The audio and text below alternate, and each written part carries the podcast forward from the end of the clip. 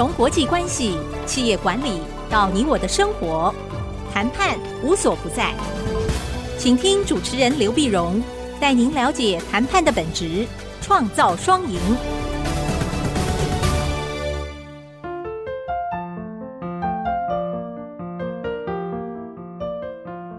这里是 IC 之音竹科广播电台 FM 九七点五，欢迎收听《谈判无所不在》，我是刘碧荣。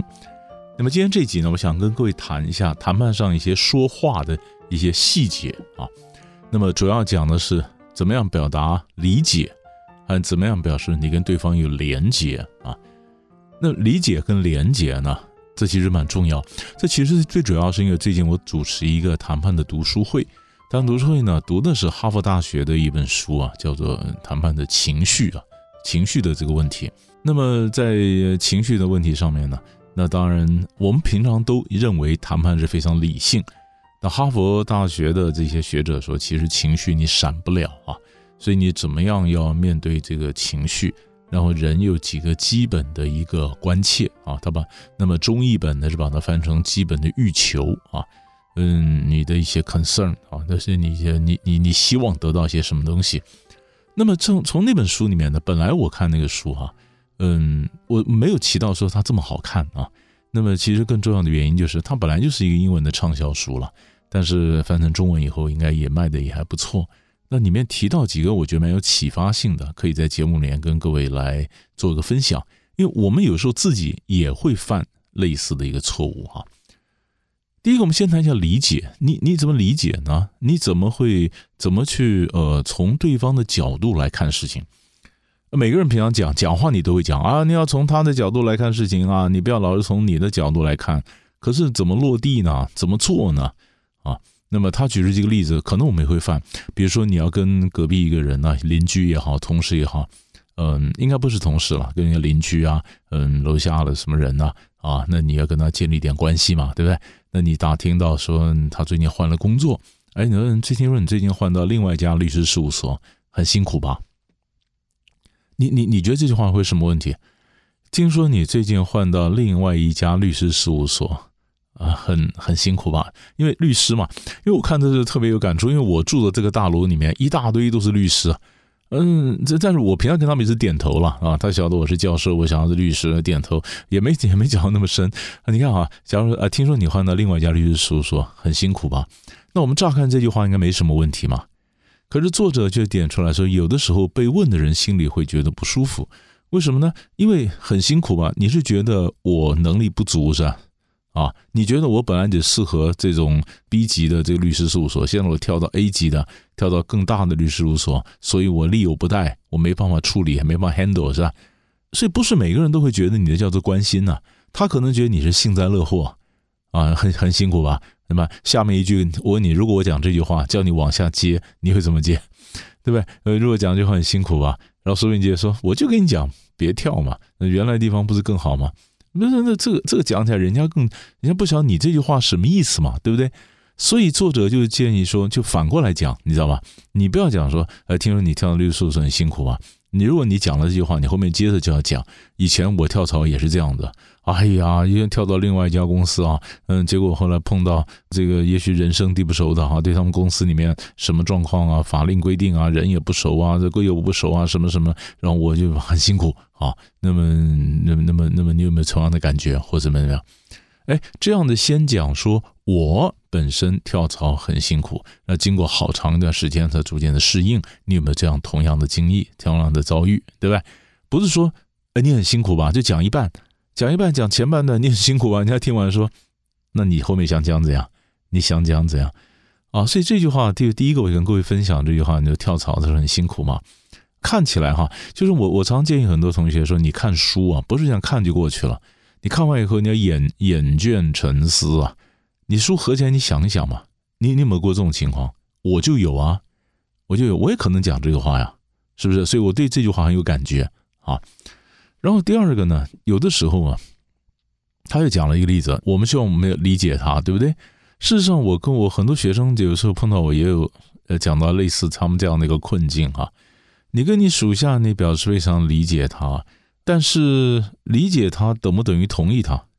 理解他等不等于你就要妥协你原来做事一些原则呢？那么有很多学者都讨论过这个问题哈、啊。那么理论上我们说我理解，但是我不能够妥协啊。理解，但是我理解你，但我不见得妥协。那以前呢，我们是这样讲的啊，就是你听人家讲话的时候呢，你可以重复他的话，但你不要没事点头。你要点头，点头，点头。事实上，你点头的意思只是表示我听到了，可是对方会觉得你同意他的话，是不是？所以我，我我说过去为什么我常讲说，呃，说你可能不要点头，你可能会用反思性的一些问句啊，在哈佛的情绪谈判的这个书里面也谈到啊，他就你可以问他嘛哈，哎，你感觉上你你总结一下，他一定觉得很挫折啦，是不是什么？这可以。啊，所以你觉得很挫折，所以你很难过啊，所以你觉得受到不公平的对待啊，所以什么什么东西，这种方法是可以的啊。那书上也有谈。那过去我们只谈到说，呃，我只提醒各位不要乱点头。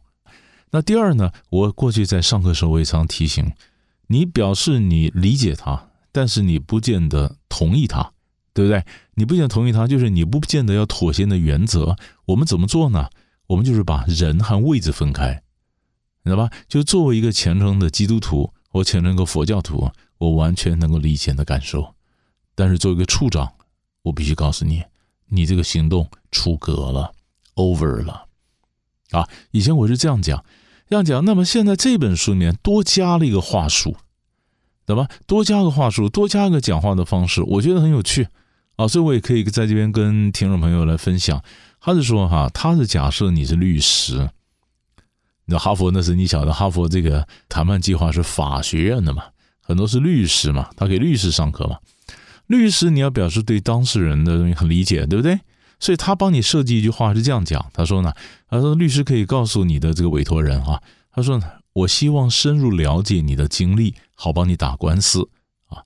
我或许不会完全认同你说的每一句话或做过的每一件事儿。但是呢，我希望你知道，我确实可以从你的观点中看到可取之处，对吧？也就是说，我有理解你，对不对？我理解你嘛，就是我一定要理解你，我才能帮你打官司嘛，对不对？可是当你那那你你作为一个委托人，不管你是原告你是被告，你一定是从你有利的方式来跟我讲嘛。对不对？那我你想想看，我若是律师，你讲的都是对你有利的一些陈述。我如果立刻就完全非常同情你，然后百分之百认为你是对的，那我做律师，我做看事情我就有偏颇。我在准备怎么辩护的时候或者怎么样呢，我就会偏，我就不见得会赢啊，是不是？我不能光听一面之词嘛。那我们做我我也常常告诉我学生那些当记者的朋友，我说你也是这样的，你懂吗？你当记者，你不要你不要老听一面之词。我我我们常常有这种情形，比如说我们看美国哈，嗯，你觉得美国的很多新闻呢，可能都是被犹太人所把持的啊，《纽约时报》啦什么的，可能被犹太人把持，被犹太人把持呢，所以每当这个报纸在在批评巴勒斯坦的时候呢，那很多学生表示他正义凛然呐，他非常公平啊，非常公正啊，所以呢，当你批评巴勒斯坦的时候呢，他们就同情巴勒斯坦，你怎么骂巴勒斯坦，他们就怎么反过来想，都是你犹太人乱讲。是不是啊？犹太人乱讲，所以犹太人控制媒体，必然对犹对犹太人比较偏心，必然对巴勒斯坦不公。所以呢，呃，矫枉必须过正。凡是你骂巴勒斯坦的，我就反过来想，我我就跟我学生讲，你这很危险的，因为你这完全你也偏了啊。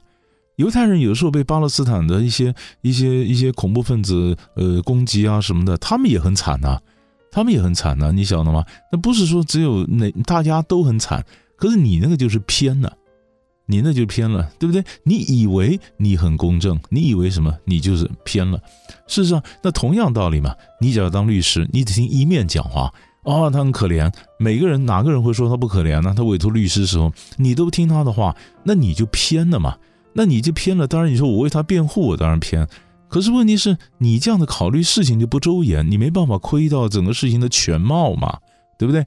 所以了。哈，这个哈佛这本情绪谈判的这个书呢，就告诉你说，他说呢，你你啊，律师啊，你可以这样讲，他说，我希望深入了解你的经历，帮你打好官司。你表示我要理解你嘛，对不对？但是呢，我讲实话啊，我或许不会完全认同你说的每一句话或做的每一件事儿，但是我希望你知道，我确实从你的观点中看到了可取之处。诶，这样子讲话的人觉得你有在听吗？是不是？你不见得有完，就表示你这律师你也蛮公正的，不是很有趣吗？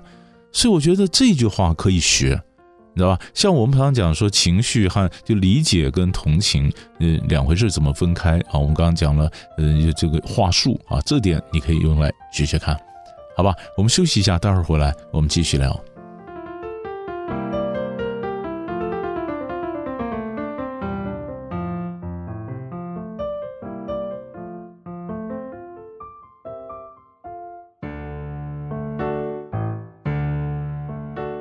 欢迎回到谈判无所不在，我是刘碧荣。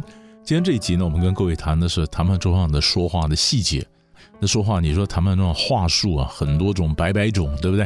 以前我在节目里面不定期的也会跟各位分享一些我觉得蛮精彩的一些谈判的话术。那谈判的话术呢，但它有不同的目的嘛，啊，它不同目的。那么在这里面呢，我们讲就是说我表示理解啊，我表示理解，我要理解他。对吧？那我理解他，那我理解我要讲些什么话。呃，刚刚我今天讲了几种，就是呃，尤其刚刚第二个我们讲，假设你律师，你跟你的呃委托人讲话啊，不管他是原告还是被告，是不是？那你除了了解他以外，你还要让他知道说你很公正，你可以了解他、理解他，但是呢，你不必妥协你的原则。第三点呢？呃，那个书上哈佛的，我们讲哈佛这本谈判的就就情绪哈谈判，其实那本书英文名字叫 Beyond Reason，Beyond Reason 就是理性之外啊，理性之外。二零零五年的一本书，因为我最近在一个读书会，我带同学读这本书啊。你要是有兴趣，你去你去 key in 一下，你找哈佛情绪什么就可以找到啊，或者你去找 Beyond Reason 这个这个书也很好。他也给一个例句，我觉得也挺有意思的哈。他就是假设今天你你你跟你的 partner 啊，结果你 partner 呢，他去跟人家签了个约，就他那个约呢是会影响到你们两个人的共同利益，可是他签约之前没跟你讲，你晓得吗？没跟你讲，那让你觉得你的这个自主性受到了侵犯吗？你很生气吗？你你你把我当空气是吧？啊，你很生气。好，那现在你怎么讲生气啊？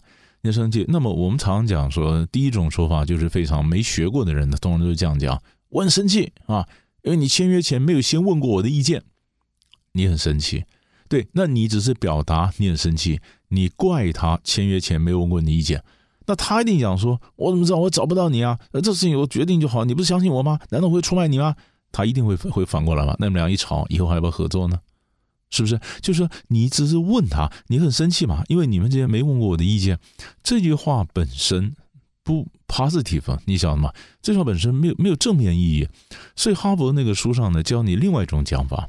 他说：“我明白告诉你我很生气，因为我希望你以后签订对双方都有影响的协议前，能先问问我的意见。我明白告诉你我很生气，因为我们常常在课堂上，我们常常教同学哈，就是你的这个理智啊和情绪啊，怎么去平衡？”知道吧？就是就是这个 reason 和 emotion 怎么去平衡？那一般来讲，最简单的方法就是很理智的讲出你的情绪嘛，知道吧？理智跟情绪，那常常你吵架的时候，你拍桌子、吹胡子、瞪眼，你很凶的时候呢，你没有理智啊，你就是情绪啊。所以原来基本上我们教的都是说，你把理智跟情绪做个平衡，什么意思？那就是很理智的说出你的情绪。怎么说？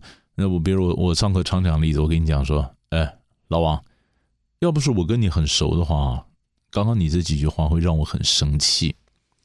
要不是我跟你很熟的话，刚刚那几句话，我我你会让我很生气。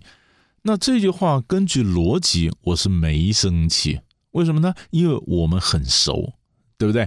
我说要不是很熟的话，你这句话那几个字真的会让我很生气。那根据逻辑，我没生气，因为我们很熟嘛，是不是？可是呢，我还是很平静的、很理智的告诉你说，你哪几句话你最好收回去，因为那几句话很伤人，对不对？好，平常我们讲课大家讲到这里，可是问题是到这里面，他没有后续下一步该怎么做啊？当我这样讲的时候呢，对方可能说：“哦，对不起，我不晓得你会这么敏感哦，怎么样？”或者他更不理我，对不对？可是这本哈佛这种情绪的谈判书，就他更进一步教你。他说，你不只是很理智的讲出情绪，你要告诉他下一次你希望他怎么做。因为我们前面都是假设你们不见得有一个关系会 ongoing 会继续下去，对不对？可是现在呢，你们既然是是 partner 嘛，你们以后还会做嘛？所以我们的讲法就是说，我明白告诉你我很生气，因为我希望你以后签订对我有影响力的协议的时候呢，能先问问我的意见。我告诉你生气，同时我希望你下一步怎么做。对吧？那这样的做法，你不觉得比我只只是很理智的告诉你说我很生气更积极正面一点？因为它还有后续动作嘛。所以这个句型也可以学。然后第四种呢，标签，这是美国人常用，我们中国人有时候不大会用啊，不大会用。就是，但是我觉得这可以慢慢学，因为我我我看到我们中国人吵架，从古到今很少人是这样讲的，我们都是把自己当当事人。那我现在要学着美国人做法是把你抽离出来，当做旁观者，就是你做一个旁观者，你来看我们刚刚当初的行为。比如说我跟你吵架吵半天，然后你我可假如我用这招，我就会跳出来，我就说我说，哎，你不觉得我们刚刚那样吵起来，好像小孩子都斗嘴一样啊？好像小孩斗嘴，就是我也是小孩子啊，因为我跟你吵啊，对不对？可是我现在站出来，我跳脱出来了嘛，我站在比较更高的一个制高点哈，嗯，俯视我们刚才的行为，对不对？然后我为我刚才行为贴个标签，所以外国人叫 label 嘛，labeling，labeling 贴标签就说，哎，你刚刚这个事情你看怎么样哈？所以在这在哈佛这本来讲情绪谈判的这个书上呢，他也谈到，他说他是介绍一个句型啊，他说你看。他说：“我们怎么绕过这个路障啊？就是我们沿途我们的关系，我们希望往前走，对不对？他的逻辑是这样：我们希望往前走，在我们中间有一个路障，就有个东西挡住了嘛。啊，我们是否该掉个头，先谈谈双方的诉求点呢？就是我提出建议嘛。”啊，理论上，理论上这句话是不是应该有一个旁观的第三者做调停的？他提出建议，他说：“你们卡在这儿，大家谁都往前动不了，你要不要换个方式啊？换个方式看看大家的诉求点，对吧？那那那那，如果说有个旁观者这样讲，也许有用了，但是你要看的旁观者位置够不够高。”位置如果够高，旁观者是个长官，我们是两个经理，旁观者是个总经理，啊、他这样做那当然有用，对不对？如果旁观者跟我们一样都是经理或者什么，那他我也不见得买他的单呢、对不对？不见得卖他的账啊。好，那现在是没有旁观者，我们自己扮演旁观者的角色，就我自己跳出来。我就跳起来说：“哎呦，哎呦，我们刚刚就像小孩子一样，我们说就就卡在这个路障，好像我们大家现在都卡住了，谁也谁也不让往前走。你看，要不要我们掉个头啊？就像车子一样掉个头，我们换个方式来走，看看双方的诉求点。我这样子自己用一些话术去转移我们的这个谈判的方向，对吧？那这个在这个在谈判的时候是有用。其实谈判的过程里面呢，好多种，对吧？就是当我们卡住的时候，就各位记得哈。”当你卡住的时候，你跳出来贴个标签，为你们的行为给个定义，给个标签，我觉得这有趣啊，这本身是有趣的，有趣的。那么这样到诉求点，那大家就把它诉求点讲出来，因为诉求点如果能讲出来的话，那也许是不是呃，可以找到重叠的地方啊？那那也有人问了啊，那你说讲诉求点，你等于换个痛嘛，对不对哈？要在桌上吗？要在这一张桌上吗？其实我觉得倒不一定啊，我觉得因为看刚刚那些那个语言啊，如果你辅助你换场景会好一点，对吧？呃，我们卡住了，哎，外面雨也停了，我们要到外面散散步，好吧？我们走一下，不要不要，这里面的气氛，这里面气氛太冷了啊，或者这里面气氛太僵了，走走，我们让这个服务员把桌子这个重新收一下，再换一些茶水点心啊，我们出去散散步。我们散散步，那散散步就是换个场景，对不对？那可能我们各撑一把伞，可能伞收了，可能我们大家就慢慢就走出去。也许外面是个步道，是个花园，是个什么？走一下，走一下，然后一边走就可以聊，就可以聊一下。然后我趁机就可以用刚刚的叫 label，是吧？叫标签。我说大哥，你看刚刚在里面我们吵那样的，几乎几乎就是就是跟小孩在吵架一样啊。那是不是我们我们这样换掉个头，换一个方式，等下进去我们再谈。换场景，换谈判的方向，转一个方向，好谈，你知道吧？所以这个都是谈判一些辅助的方法，你要不要找机会试试看？谈判无所不在，我是刘碧荣，我们下礼拜再见。